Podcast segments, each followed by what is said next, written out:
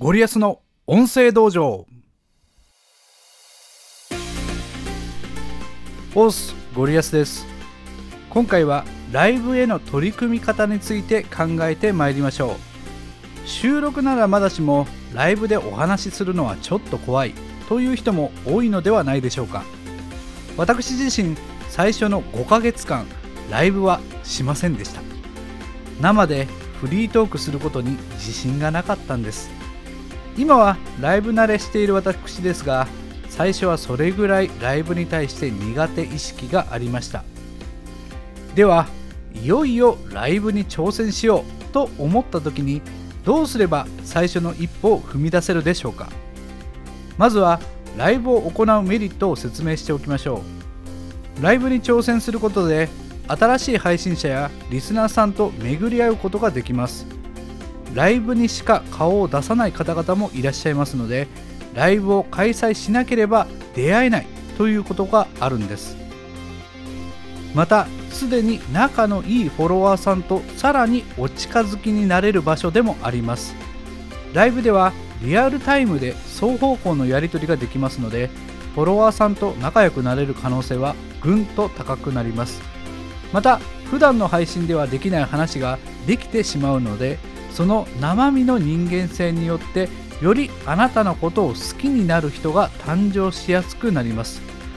これ以外にもメリットはあると思いますが、まあ、うまくできるかわからないという理由で一歩踏み出さないんだとしたらライブをしないのはかなりもったいないと言えると思います。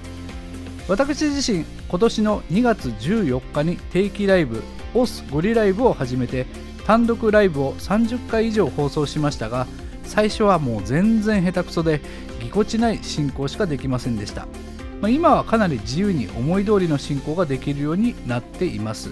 もちろん下手くそだった1回目があるからこそ今の自分があることは間違いありません。当然ですが初めからうまくできることなんてないんです。何度も挑戦するから腕が上がるんです。それでは初ライブに挑戦するための手順についてお話しさせていただきます。まず一番大事なことは何人かのライブに何度も参加するということです。ライブのしきたりライブでの振る舞い方リスナーとのやり取りなどについて多くのライブに参加することで自然にそれらを学ぶことができます。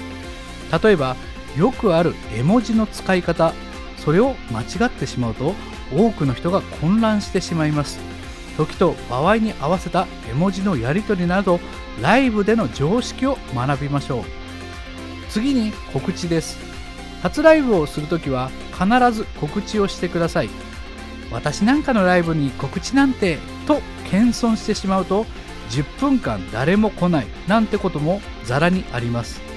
あなたを応援したい人からすれば教えてくれていれば言ったのにという事態になりかねません。これでは謙遜したせいでかえって失礼になってしまいます。その代わりあなたのリスナーがどの曜日何時なら来やすいかなど一応想像しておいてください。その中で一番あなたにとって発信しやすい曜日と時間を選びましょう。告知の方法は通常の収録配信でするのが手っ取り早いと思います。少なくとも3日間くらいの余裕を持ってライブの告知をしてください。またファンに対しては直接 Twitter などの DM で知らせておくことも有効です。ちなみに私はこの方法で初回のライブに25分間で64人のリスナーに聞きに来ていただけました。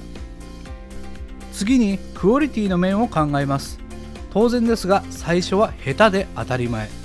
その時その時のベストパフォーマンスを出すしかありません。そのためにも構成と尺を考えておきましょう。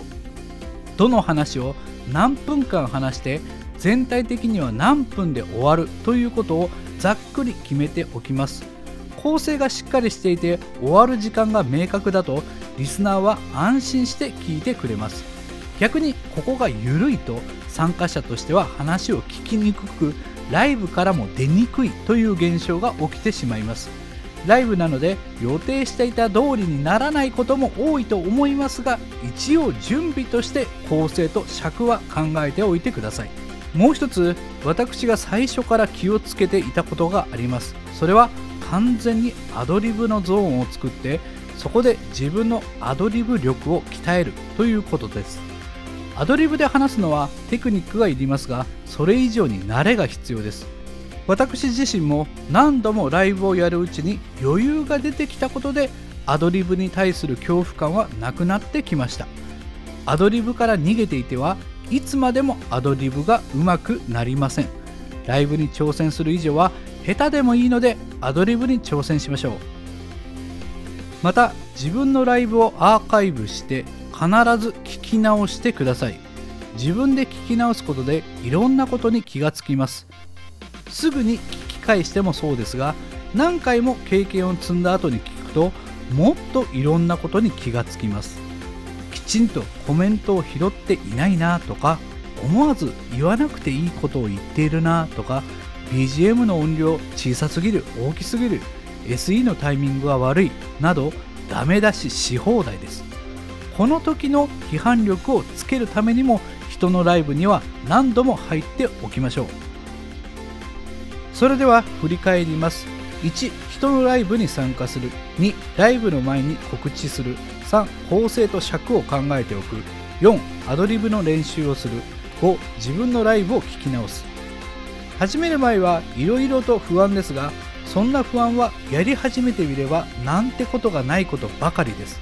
しっかり準備をした上で初ライブに挑戦してみましょう。というところで今回の話をまとめます。今回のゴリアスポイントライブはやった方がいいというのが音声配信を約15ヶ月やってきて思うことです。そしてどうせ挑戦するなら遅いより早い方がいい。なぜなら頑張ったら頑張った分だけ成長できるからです。